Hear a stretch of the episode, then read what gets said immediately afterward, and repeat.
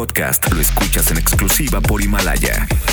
Si aún no lo haces, descarga la app para que no te pierdas ningún capítulo. Himalaya.com. En lengua de señas mexicana, a través de mbsnoticias.com y gracias a traducción, interpretación y accesibilidad en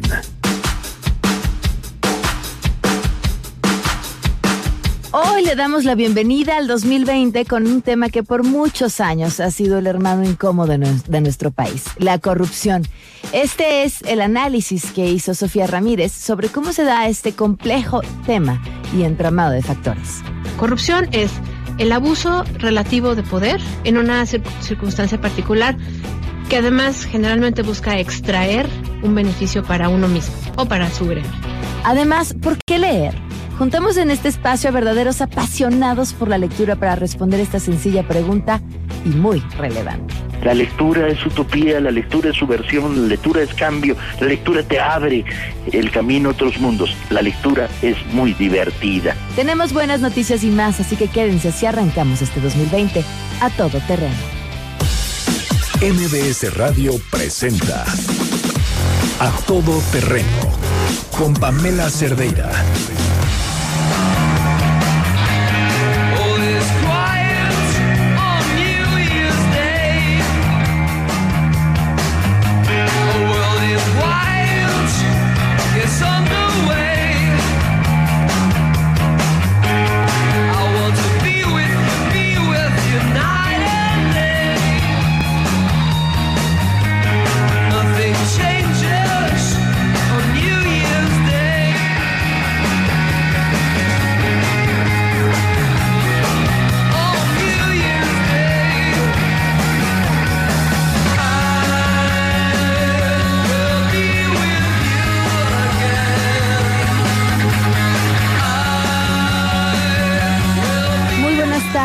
Gracias otra vez por acompañarnos, por comenzar un nuevo año con nosotros. Me da muchísimo gusto que estén aquí. Soy Pamela Cerdeira. La invitación a que se queden aquí hasta la una de la tarde. El teléfono en cabina 5166125. Cuéntenos eh, cómo están comenzando el año, qué propósitos se han hecho. Ya me encargaré de recordárselos a la mitad, porque bueno, pues ya como por ahí del tercer mes, por ahí de la Semana Santa ya no nos acordamos ni siquiera qué nos habíamos propuesto. El, número de WhatsApp para que estemos en contacto 55 33 32 95 85. Además, a todoterreno arroba mbs.com, el correo electrónico y en Twitter, Facebook e Instagram me encuentran como Pam Cerdeira. Y, y arrancamos así con esta información este jueves 2 de enero. Buenas tardes, Pamela. Desde ayer miércoles 1 de enero, el salario mínimo en la mayor parte del país aumentará de 102 pesos con 68 centavos a 123 pesos con 22 centavos diarios, lo cual representa un incremento de 20% con respecto al 2019 y es el mayor en términos reales de los últimos 44 años. La medida fue propuesta por la Comisión Nacional de Salarios Mínimos, integrada por autoridades federales y representantes de los sectores privado y obrero. En la zona libre de la frontera norte, el salario mínimo pasará de 176 pesos con 72 centavos vigentes a 185 con 56 centavos diarios, es decir, un 5% más. Cabe resaltar que en la frontera norte el salario mínimo se duplicó durante 2019 y los profesionales se ajustaron para alcanzar el nivel del general. Por último, el gobierno federal señaló que este aumento al salario mínimo no tendrá ninguna consecuencia ante un posible incremento de precios o en la inflación. Con información de Ernestina Álvarez. Y por supuesto, tenemos buenas noticias. Así es, Pamela. Gracias. Muy buenas tardes. Científicos de la Universidad Nacional Autónoma de México han desarrollado este proyecto de captura de gases de efecto invernadero que genera la industria eléctrica en México y que impacta en el calentamiento global. Las emisiones de dióxido de carbono, un gas de efecto invernadero, se han incrementado de manera alarmante y una alternativa viable es capturarlo y almacenarlo para impedir que sea liberado a la atmósfera, explicó Javier Aguillón del Instituto de Ingeniería de la UNAM, las plantas de generación de energía basadas en combustibles fósiles son la mayor fuente de emisión de dióxido de carbono, por lo que las tecnologías de reducción de contaminantes después de la combustión son cruciales. Se advierte en el estudio de la UNAM junto con el Instituto Nacional de Electricidad y Energías Limpias, instrumentado para determinar las emisiones que generan las turbinas de la Comisión Federal de Electricidad. Cabe recordar que la producción de energía eléctrica en el país genera 25% de las emisiones de gases de efecto invernadero. Pero con la propuesta de Aguillón Martínez y Jordán Pérez Sánchez, la Comisión Federal de Electricidad ahora podrá planear la captura del dióxido de carbono en turbinas de gas con las que cuenta este sector. Asimismo, estas acciones se pueden complementar con energías renovables como la solar, eólica o la biomasa. La tecnología de recirculación de gases de las turbinas podría ser la solución para capturar el dióxido de carbono que generan las centrales eléctricas. Sin embargo, Aguillón Martínez aclaró que no se van a modificar las centrales, sino solo se incorporará nueva tecnología para mitigar la emisión de gases de efecto invernadero. El instituto ya adquirió una microturbina para simulaciones y pruebas experimentales. De hecho, ya se pudo estimar la captura y la disposición del contaminante a un sitio final del orden del 90 al 95%, disminuyendo drásticamente los efectos de los gases, concluyó el académico de la Universidad Nacional Autónoma de México. Es el reporte al momento. Vamos a una pausa y continuamos a todo.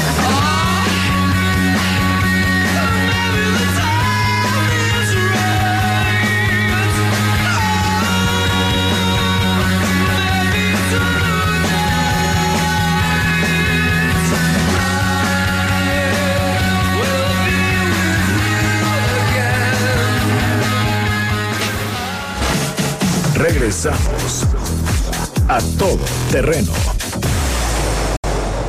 Este día de Reyes haz todos tus deseos.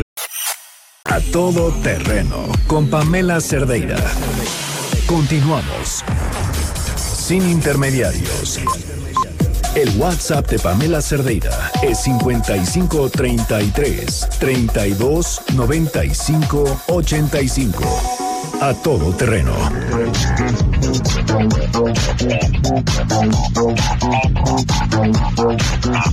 Continuamos a todo terreno. Ya está aquí Sofía Ramírez de Mexicanos contra la Corrupción, que además lo han escuchado en la mesa de los lunes. También, ¿cómo estás? Muy bien, muy contenta de estar aquí en jueves. En jueves. A mí me da mucho gusto que nos acompañes para hablar, además de un tema que es tu tema, el de la corrupción y creo que si algo, una, muchas cosas explican a Andrés Manuel López Obrador, pero creo que una de las más poderosas es el cinismo que vivimos en términos de corrupción en el sexenio pasado. Es una cosa que por donde uno buscara y por donde uno levantara, encontraba. Y hoy nos preguntamos cómo se va a acabar, cuáles son los planteamientos que vienen más allá de barrer las escaleras de arriba hacia abajo. ¿Qué tenemos que hacer? ¿Cómo estamos parados? ¿De qué tamaño es el problema? Perfecto. Pues bueno, vamos a darle. Mira, nosotros en Mexicanos contra la Corrupción y la Impunidad, sí, literal, vivimos de esto, de analizar propuestas, de revisar qué es lo que sucedió en los últimos años y pues buscar alternativas para empezar a prevenirlo. Ahora, efectivamente vemos un cambio de paradigma en el discurso, porque Andrés Manuel López Obrador gana pues en gran medida gracias al hartazgo de la gente de escuchar un día sí y otro también que el gobernador en turno desvió no sé cuántos millones de pesos y, y bueno, pues la señora del exgobernador sigue viviendo en Londres y todo bien. Eh, entonces, me gustaría empezar por, por platicar desde cero, para ponernos de acuerdo qué es corrupción, qué entendemos por corrupción. Nosotros hablamos de corrupción cuando hay un abuso de poder, por parte de alguien en algún momento, porque a veces el poder pues cambia, ¿no? O sea, el presidente, los funcionarios públicos de alto rango, pero también es el señor en la ventanilla única que en ese momento tiene la facultad de darme el sello o no.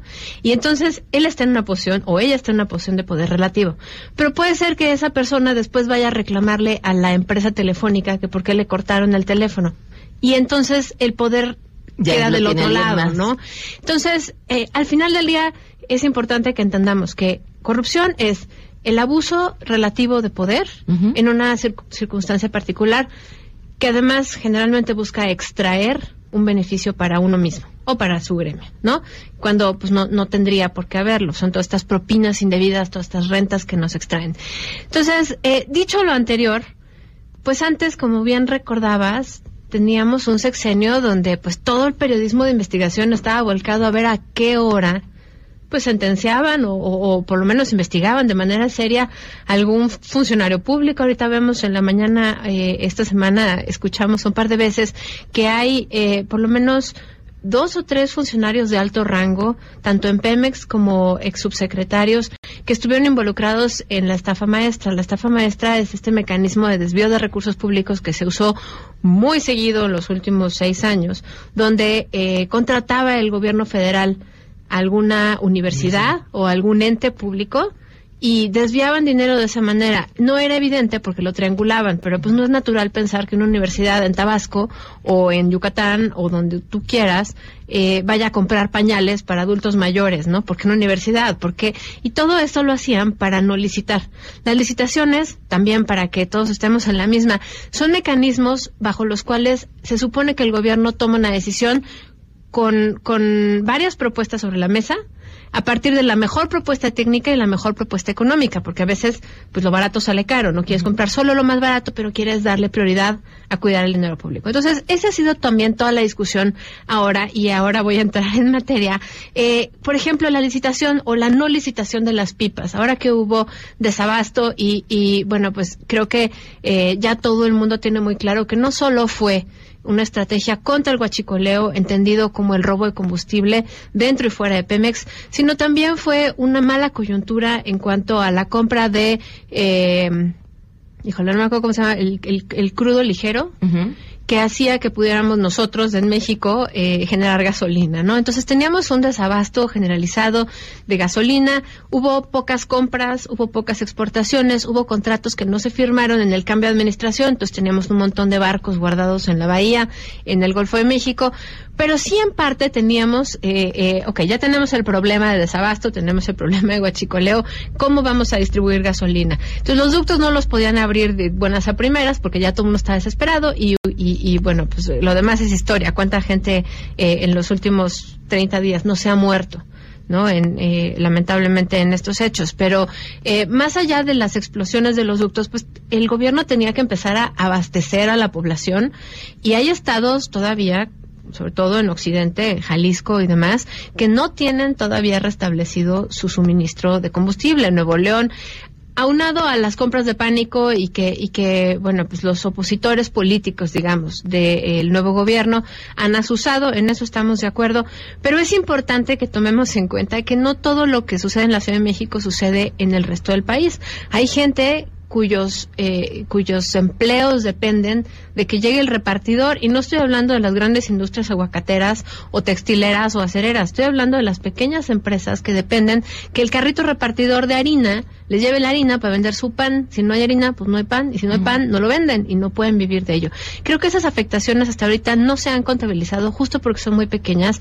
Y ahora que vengan los, los censos económicos que va a levantar el INEGI en 2019, se va a poder estimar eh, eh, el efecto del, del, corte a la gasolina. Por eso lo sabremos hasta el 2020, porque los censos económicos, por favor, abren la puerta a los del INEGI cuando lleguen. eh, o sea, previa identificación, no se expongan, pero sí intenten compartir esa información, porque es justo la que nos va a permitir valorar, bueno, pues estas estrategias de combate al huachicoleo, estas estrategias de sustitución de eh, comprar gasolina y, y producirla de manera interna, todo esto nos va a permitir valorar pues si son adecuadas o no adecuadas en el corto, mediano y largo plazo, porque los censos económicos se miden cada cinco años y este año vamos a medir, digamos, la fotografía al inicio de la administración, ya con los efectos del guachicoleo, eh, de la estrategia anti-guachicoleo y, y el desabasto de gasolina, pero en cinco años más nos va a permitir tener el contraste y ver, bueno, pues la economía se vio o no afectada en el combate a la corrupción y a, a, todos estos esfuerzos que el gobierno pues está planteando como prioridades en la agenda. Pero bueno, regresa Pasando al tema de las licitaciones y las pipas, Hablábamos de que las pipas para reabastecer el combustible no se licitaron en el esquema que nosotros entendemos como licitación. Bajo el argumento de que era un asunto de emergencia. Que además era cierto, ¿no? O sea, ya te, regado el tepache, pues vamos a limpiar con el primer trapo que me vendan, no importa, lo pago al doble. Eh, tienen un problema con la CRE, porque la CRE, que es la Comisión Reguladora de Energía, ahorita no tiene un pleno suficientemente grande. antier o ayer renunció el último de los comisionados que, que daban, digamos, un número suficiente para tomar decisiones y ellos tienen la facultad por ley de eh, avalar este tipo de compras. Pero regresando al tema de corrupción.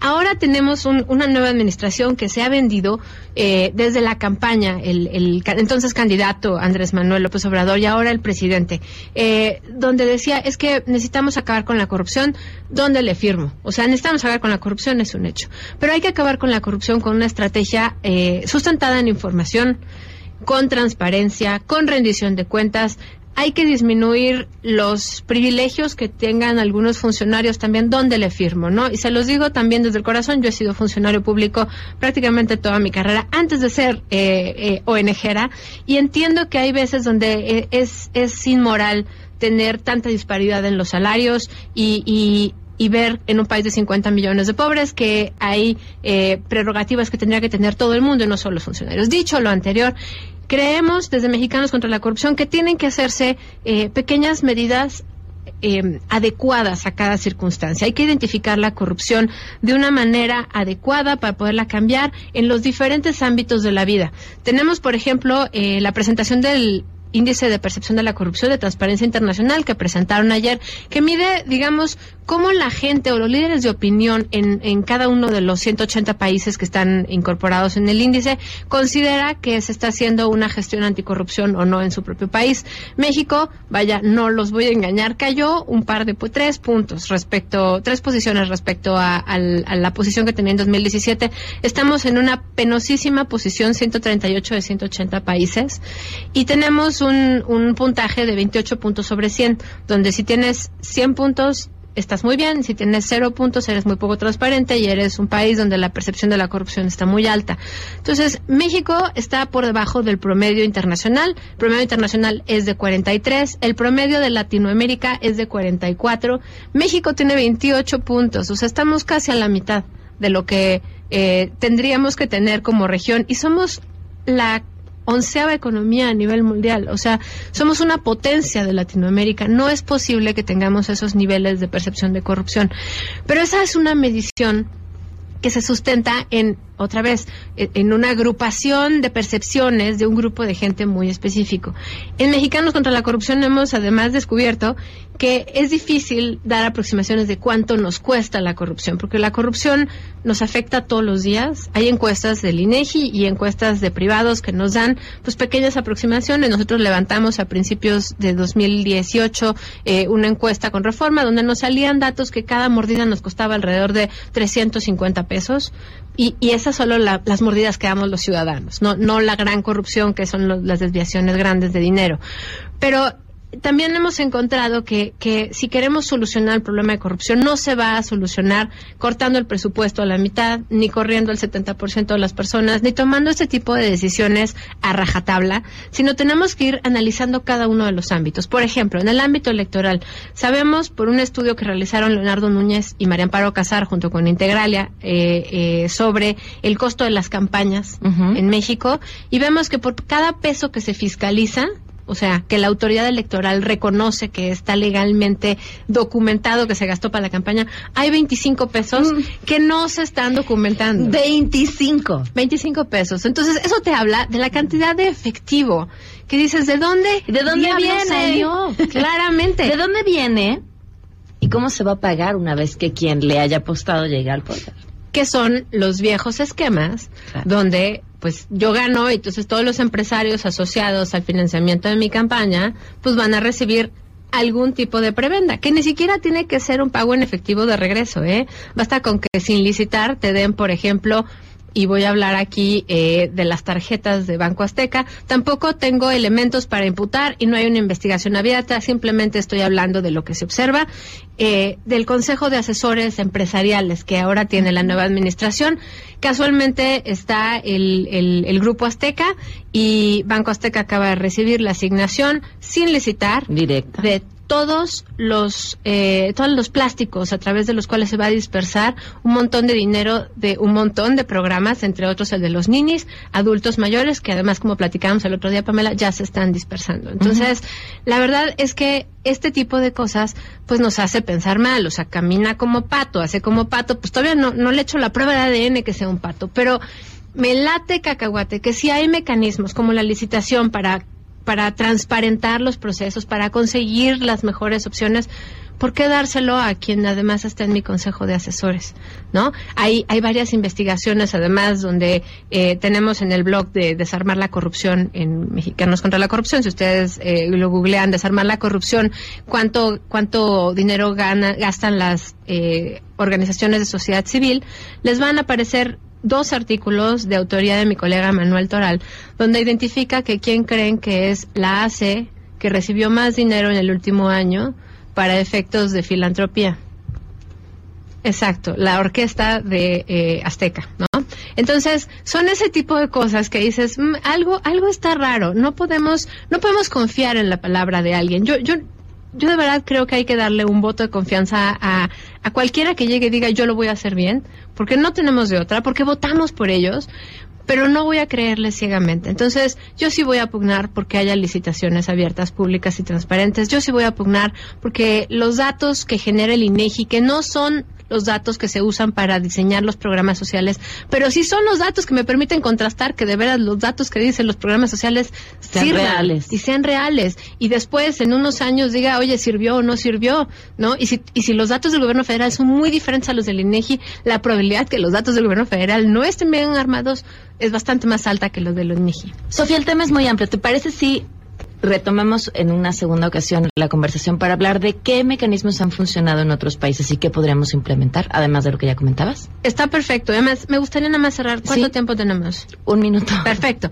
Una llamada a la acción, porque la corrupción también la hablamos de las licitaciones y la transparencia, y son cosas que parecieran no afectarnos a nosotros. A nosotros como ciudadanos nos quedan tres cosas al menos que hacer. La primera es optar por hacer las cosas bien. Si yo puedo no pagar una multa, si yo puedo, más bien, si yo puedo pagar una multa y, Y no, pagar una mordida. mordida, ya lo estoy haciendo bien. La segunda es alzar la voz. Casi todo el mundo cree que la corrupción son los otros, los, los poderosos o los que están lejos. No, la corrupción soy yo, mis vecinos, mi abuela, mis amigos. Cuando la veamos, señalémosla. Y la tercera es, hay que aprender a usar las reglas del juego. Hay un montón de mecanismos de denuncia, tanto para sector privado como para sector público. Y aunque no lo crean, se generan estadísticas que después organizaciones como nosotros pedimos, buscamos, analizamos y podemos mostrar dónde está la corrupción. Entonces, usemos los mecanismos de denuncia, usemos las reglas del juego y bueno, pues nos vemos próximamente a seguir hablando de esto. Va, gracias Sofía. Vamos a una pausa y volvemos. Regresamos a todo terreno. Este Día de Reyes haz todos tus deseos realidad en la Con Pamela Cerdeira. Continuamos. Sigue a Pamela Cerdeira en Facebook, Twitter e Instagram. Arroba Pam Cerdeira. Arroba Pam Cerdeira. Hasta los trolls son bienvenidos.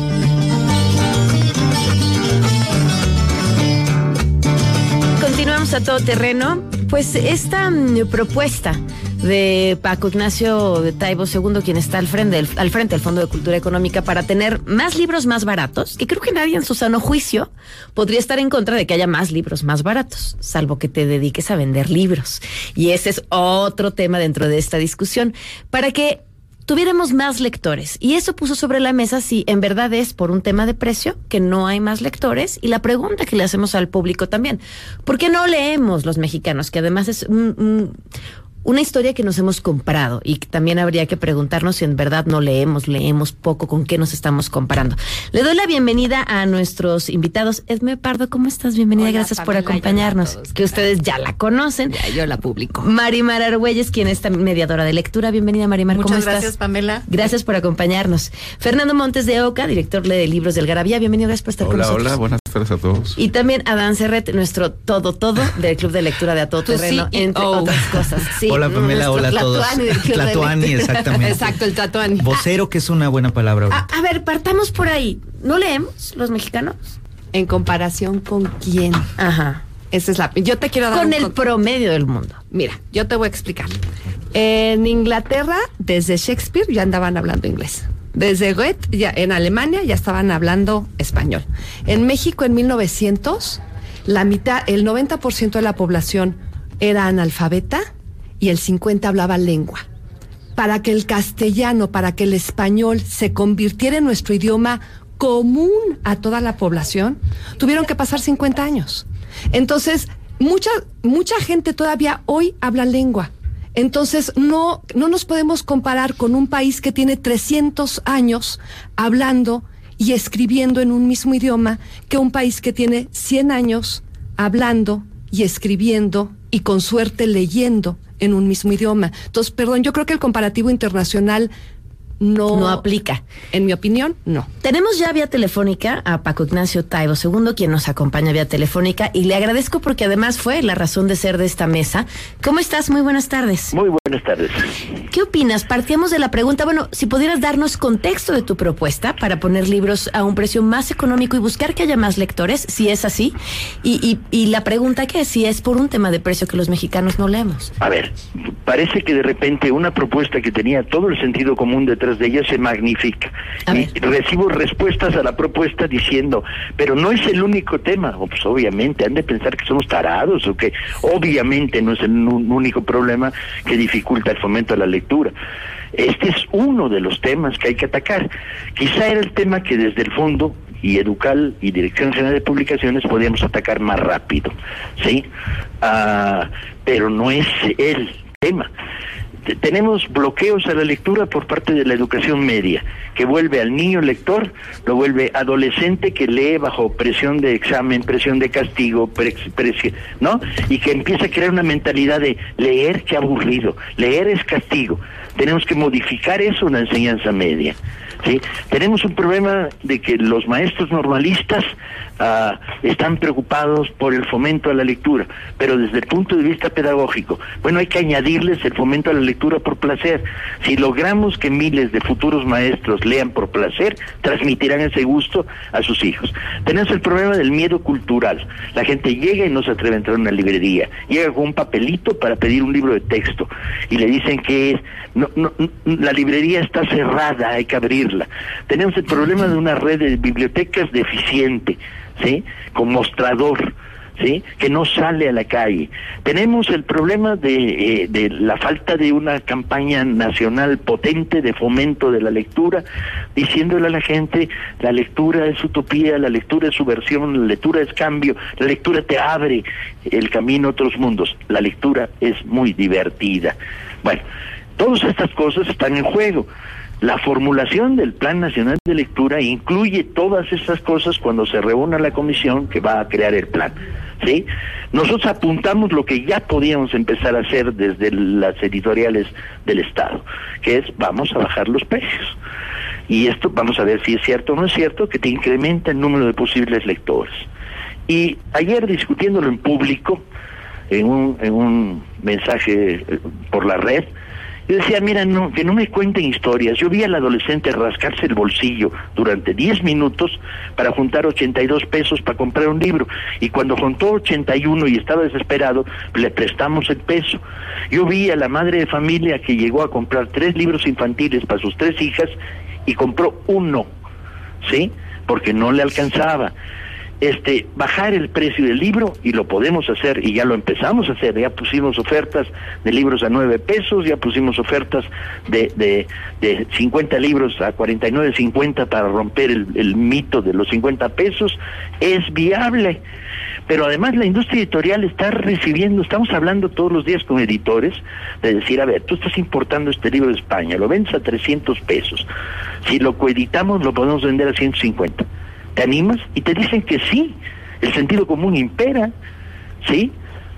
Entonces, este, eh, eh, lo que parecería ser de, cajón, de obligación, de repente se volvió ah, para un sector, la enorme mayoría está feliz y hemos recibido cientos de, de mails y twitters y mensajes de Facebook diciendo dónde y cómo podemos empezar a comprar lo que están bajando los precios, pero de repente aparece un sector verdaderamente extraño de nuestra sociedad semi-intelectual, y no me atrevería a usar más que semi, diciendo, pero ¿y los derechos de autor? Y entonces, hi- hija mía, yo, yo soy autor desde hace 40 años, vivo de mis derechos de autor, todos mis ingresos son derechos de autor.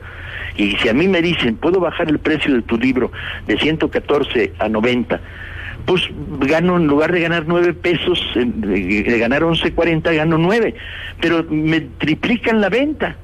Entonces los autores estamos a favor de bajar el precio, la enorme mayoría, debe haber algunos. Eh, a ver, esa es la perdón que te interrumpa, pero creo que ese es el meollo, la de- discusión. ¿Sí triplicaría la venta? O sea, ¿sí están esos eh, lectores ahí ávidos, eh, pe- pero que no lo han hecho porque por el dinero, creo que ahí va. O sea, sí tenemos esos otros lectores. Ponte que ¿Y no podemos son? triplicar la venta. Pero yo me tengo a los hechos. Para fin de año, yo quiero que me, un autor me diga que el bajar los precios le perjudicó su economía. Si encuentro uno, ah, le hago una estatua de bronce. Conste. a ver, que, es, eh, es están, obvio, están, hombre. El eh, que está en este mundo lo sabe. ¿Cuántos escritores mexicanos viven de sus derechos de autor? ¿Media docena? ¿De qué viven Pocos. los demás? Colaboradores De de, prensa, profesores universitarios, bla, bla, bla, bla. El derecho de autor es secundario. Donde hay que dar otra pelea, y no es mía, es del Congreso, es devolver la exención del 100% a los derechos autorales a los autores mexicanos. Están en esta mesa también Edmé Pardo, eh, Marimar Argüelles, Fernando Montes de Oca y Adán Serret y tienen también que opinar. Me gustaría que los escucharas. Este, este veía apuntando, Marimar. Soy sí. todo oídos. Bueno, a mí me gusta mucho escuchar que la estrategia contempla una parte que tiene que ver con la formación, porque, eh, porque yo creo que algo que se ha olvidado es el papel que tenemos los mediadores en la formación de lectores. Uno habla muchas veces de proyectos a partir de promover la lectura o el libro y no del lector. Y yo creo que formar al lector es fundamental en nuestro país. Yo coincido totalmente con lo que dice Paco Ignacio con respecto eh, a que la presión en la educación media hace que se desestimule el acercamiento a los libros. Y es cierto, pero también es cierto que no hemos logrado que la lectura sea un acto trascendente, no solamente divertido, porque también creo que una de las cosas que ha pasado en nuestro país es que se ha encasillado el acto de leer dentro de lo que es recreativo y de lo que es divertido. Y la lectura tiene otras muchas funciones. Lo que tiene que percibir alguien es que la lectura es trascendente en su vida, más allá de pasar o no pasar un examen o de leer o poner a competir con otras cosas, eh, que también es tema que que tal vez en otro momento se podría platicar. Creo que ese es un tema muy importante y yo Bien. creo que la estrategia ha olvidado el papel que tenemos los mediadores en la formación de los lectores, entender esos puentes entre el libro, el autor y lo que pasa después del libro, lo que se discute, cómo se discute. Yo, eh, a mí nunca me han gustado estas ideas de que si somos lectores, como tú planteabas al principio, Pamela, si somos lectores o no somos un país de lectores, porque si se leen 3.8 o los que se lean. Lo importante no es cuántos libros lees, sino si eres capaz de ver el mundo y actuar diferente en tu entorno a partir de lo que lees. Es una Oye, lectura ¿quién- quién significativa, está hablando? ¿no? ¿Quién Estás está hablando de hablando? Soy Marimar, Marimar Argüelles. Argüelles. ¿Eh? Marimar Argüelles. Bien, Largüelles, que tienes razón, pero no más que definamos trascendencia, porque resulta que si un adolescente lee los 20 poemas de amor de Neruda, liga más. Eso está probado estadísticamente.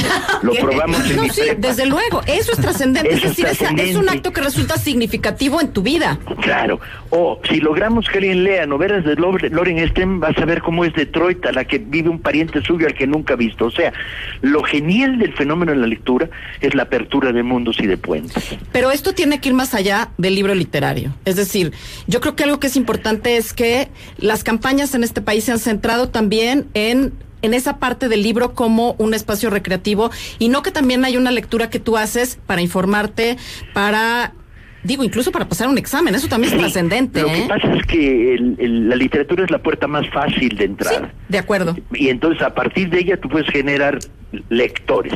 Y lo de los mediadores tienes toda la razón del mundo. Hemos tenido los dos primeros encuentros con salas de lectura en, en Culiacán, en el centro de Sinaloa y en Nayarit. Ahora nos vamos a Guerrero. En cuatro meses habremos tenido encuentros en 50 puntos del país, con regalo de libros, con discusión de los problemas que tiene. Y es fascinante ver los problemas. Cuando un compañero huichol me dice, deja de mandarme los libros que me estás mandando desde la Dirección General de Publicaciones y mándame libros que pueda leer un niño huichol que es bilingüe. Y yo le digo, defíneme esos libros. O sea, es fascinante. Y este compañero recorría la sierra y atendía a 140 li- eh, niños en clubes de lectura. Pues ya, no, no me alcanza. Las estatuas que no les voy a hacer a los pirurris, se las tengo que hacer a gente así. A ver, me, me encantaría escuchar a Fernando, quien, quien viene pues desde la voz, desde quienes están haciendo también los libros. Sí, a mí, a mí me parece muy interesante. Yo sí estoy, de, como dice Paco Ignacio, no vamos a saber el resultado hasta que no veamos a esta gente con estos libros baratos en las manos. Yo siempre he sido un promotor de la lectura. Algarabía es lo que hace, divulgar la, cultura a un nivel más bajito, digamos, no, no, no a un nivel medio. Y entonces sí creo que tener ese libro en las... Yo leía las etiquetas de shampoo. Yo empecé leyendo Condorito y Chanoc ¿no? Y de ahí mi papá me, Señor, me- me- señor. No, entonces mi, mi, mi papá de repente me regala Julio Verne, 20 mil leguas de viaje submarino, y lo lees y te fascina y te vas adentrando, ¿no? Pero bueno, ese es un caso particular mío. Y el caso particular también de nuestra empresa es que es privada. El sistema público de cultura, de educación, etcétera, creo que es una buena idea. Me parece que llegarle a, a ese público con libros me parece perfecto. Vamos a ver qué resultados da. Pero la industria aparte, nosotros que hacemos libros y revistas, sí tenemos nosotros tratamos de hacer libros baratos. Nuestros libros va- valen 150 pesos, los libros de, de Algarabía. Quisiéramos hacerlos este, más De- baratos todavía, 90. pero no hay, no hay papel ni tinta en este país. Es, esa es una brutalidad. La tinta y el papel es canadiense o, o gringo. Y entonces eso nos pone a nosotros en un... en- en- hijo, no le puedo subir el precio de la revista porque no me la van a comprar. Yo la veo en las ferias.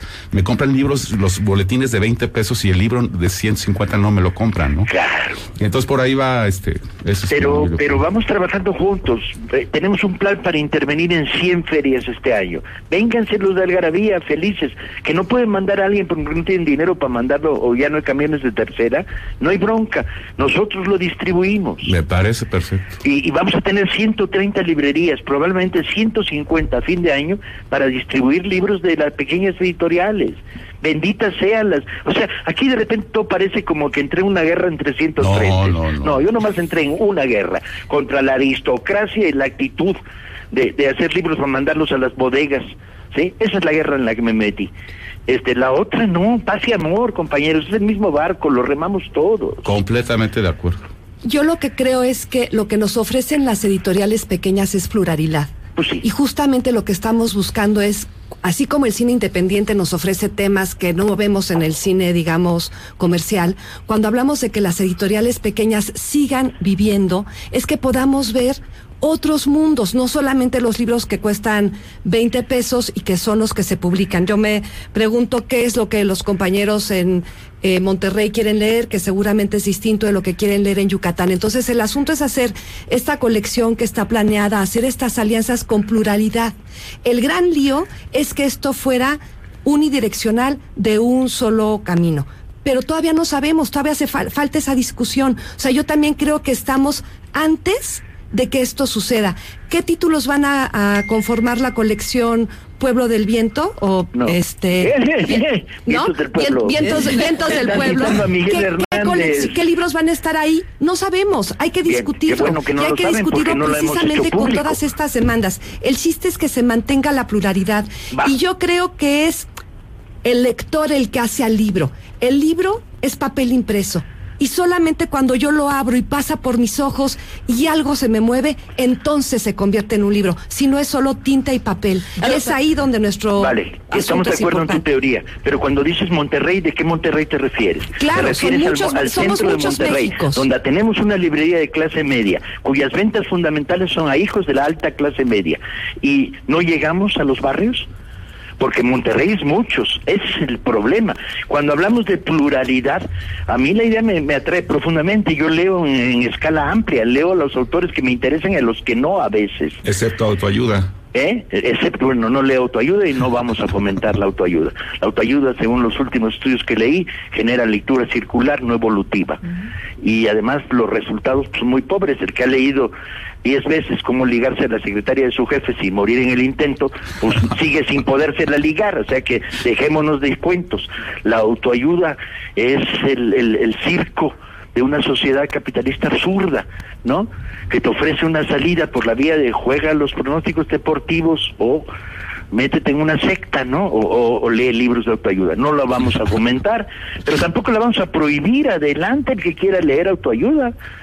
O sea, pluralidad, es decir, no nos cerramos a ninguna visión parcial. Y que no conoces la lista de los libros de, de la nueva colección de Viento del Pueblo, me alegro mucho porque no la hemos hecho pública. Claro, si y los eso es lo que se conocieras, va a discutir. tendría un topo aquí en mi oficina.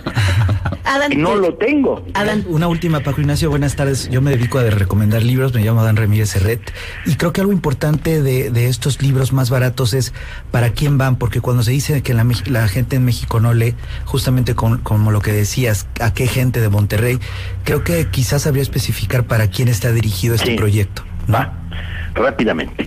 Ah, primero, me niego a aceptar la- la- el concepto como punto de partida de México no se lee.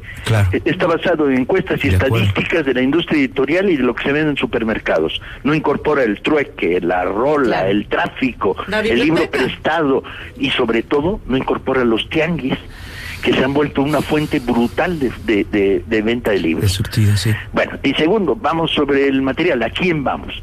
Bueno, estamos pensando Vientos del Pueblo como una colección que reúna tres cosas, que reúna crónicas sobre eventos mexicanos del siglo XIX, siglo XX y un poco del XXI, ah, eh, narrativa mexicana, literatura, poesía y cuento, sobre todo poesía y cuento, y una colección de, de textos, eh, digamos, internacionales ah, de lectura más o menos sencilla. Van en, de entrada a públicos neolectores, este, a sectores que, que no están leyendo por el bloqueo del precio, a sectores que si lanzas campañas este, puedes incorporar a la lectura. Y luego van al lector normal, de repente me voy a encontrar en Vientos del Pueblo un, un folleto de 12 pesos este que me interesa a mí, que soy lector, consumo, yo leo 100 páginas a la semana o 150. Entonces, este, bueno, ah, va a haber algunos títulos en Viento del Pueblo. Un cuento de Rosario Castellanos que no he leído. Ah, mira qué bien. Va. Este, una crónica de, de, de Fabricio Mejía Madrid que, que se me pasó porque salió publicada en una revista y no leí. O sea, vamos a tratar de manejar un espectro amplio, aunque fundamentalmente estos libros que van a costar 8, 10, 12, 15, 20 pesos van dirigidos a públicos populares con tirajes masivos. Es, es decir, a provincias o a las partes marginadas de las grandes ciudades. Eh, Fundamentalmente, no es excluyente. Van a estar en todas las librerías del Fondo Educal. Van a estar también en las librerías privadas. Bueno, a mí Gracias. hay, hay otra cosa que me ocupa que eh, quisiera escuchar tu opinión y la de los compañeros que están en la mesa. La ausencia de la palabra escritura en lo que se anunció. Es decir, eh, llevamos también muchos años hablando de formar lectores o de leer, leer, leer, pero siempre es alrededor del acto de leer. ¿Y qué está pasando con la escritura? ¿Dónde estamos dejando como estrategia de formación la escritura en eh, como política pública? Porque cómo se inserta una persona a la cultura escrita no solamente a partir de lo que lee, sino lo que le hace lo que lee. ¿Cómo Sí. produce la palabra Tienes después de que esto sucede? Tienes dos problemas asociados. El primero es un problema de enseñanza básica que tiene que abordar la SEP en serio, que es el problema de lectoescritura, que es el problema de lectura de comprensión, ¿no? Y de asociar escritura, lectura con escritura. Es un problema que la SEP tiene que resolver. Y tienes el segundo, que es ah, hay mil y un talleres literarios, bien, que proliferen adelante. Pero la misión del Estado es que nadie que tenga talento, que tenga un buen texto, no lo, se quede sin publicarlo. Ok. Ese es el, gran problema, el que, el que tenga que sufrir para publicar un joven porque vive en eh, una población chica en Yucatán, no tiene contactos y no sabe cómo hacer llegar su manuscrito. Y sobre todo, porque la- las editoriales lo van a batear y no le van a dar una carta de bateo que le diga, oye, sería mejor que fueras por aquí, por acá, que mejoraras esto. O sea, viven el aislamiento. Entonces, nuestra función es romper el aislamiento. Estamos en un plan, a ver qué tal nos sale. Tengo, eh, va a estar complicado de envolver tierra adentro el gran espacio para publicar lo mejor que se está generando en la periferia, en las grandes periferias. O sea, chilangos abstenerse, regiomontanos no, jalicillos mirar para otro lado. Poblanos. Oye, decir, habrá una línea estratégica con respecto a Guadalajara para afuera. Habrá una línea estratégica con respecto también al tema de la escritura. A ver, la palabra línea estratégica me suena a Napoleón. Bueno. Ah, habrá sentido democrático en dos cosas. La SEP tiene que crear su proyecto pedagógico y esto formará parte del Plan Nacional de la Lectura, que todavía no se ha formulado. Solo estamos trabajando la parte que nos toca a nosotros desde las editoriales del Estado. Y la otra es el problema del acceso democrático del talento. Y ustedes hacen una labor, ustedes editan revistas, ustedes hacen fanzines, ustedes usan la red. No, no, no podemos sustituir ese espacio. ¿Sí?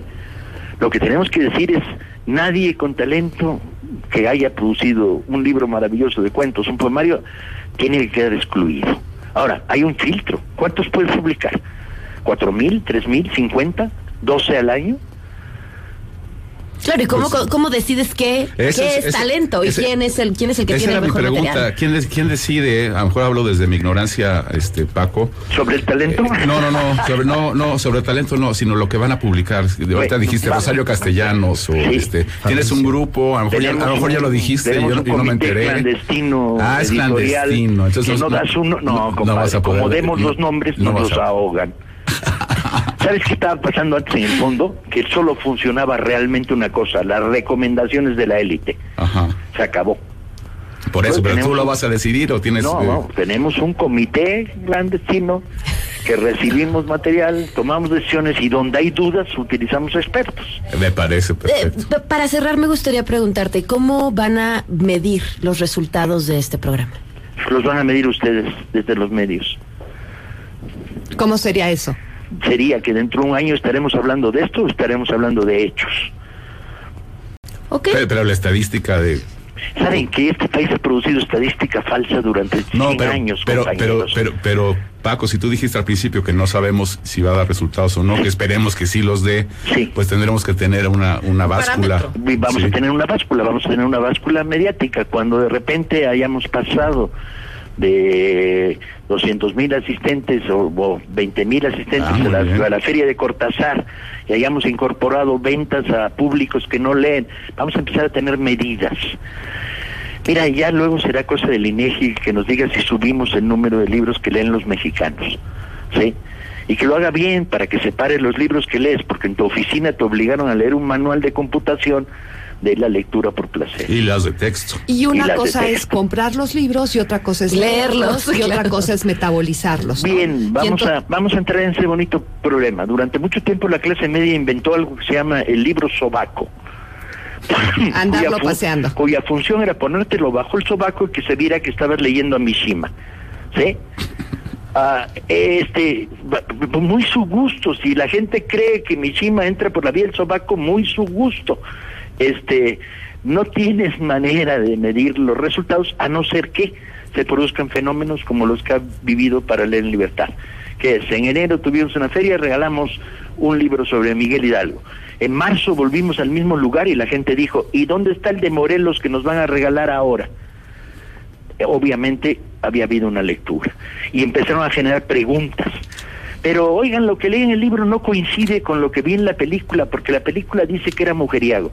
O sea, tienes medi- medición real de que si regalaste 70 libros en, el, en, en una colonia perdida en, en la GAM y luego regresaste y estaban ahí esas, de esas de las 70 estarían 50 que repitieron, ah, y había ya tienes medida de que están leyendo. Hay otra Muy medida bien. mejor todavía, que es el día en que veamos en el metro los, los vagones repletos de gente leyendo, entonces ese día yo, yo invito las Pepsis y las Cocas y, y los No tomo carritos de coca ni tamarindo. Pepsi. ¿Carritos de tamarindo tomas? Sí, eso sí, ocho Pues ahora le invito, los, me hago extensivo a jarritos de tamarindo. Pues eh, Paco Ignacio, te agradezco enormemente que nos hayas acompañado en esta mesa y ahí está, sigámoslo platicando y sigamos hablando de estos temas que a todos quienes estamos aquí tanto nos importan. Hecho, muchas gracias. Un abrazo. Y un placer hablar con ustedes. Muchas gracias por habernos Que se acompañado. preocupen. Ahora pongámonos a trabajar todos. Exacto. Exacto. Así es. Hasta luego. Muchas Bye. gracias. Algo que consideren importante agregar sobre este tema.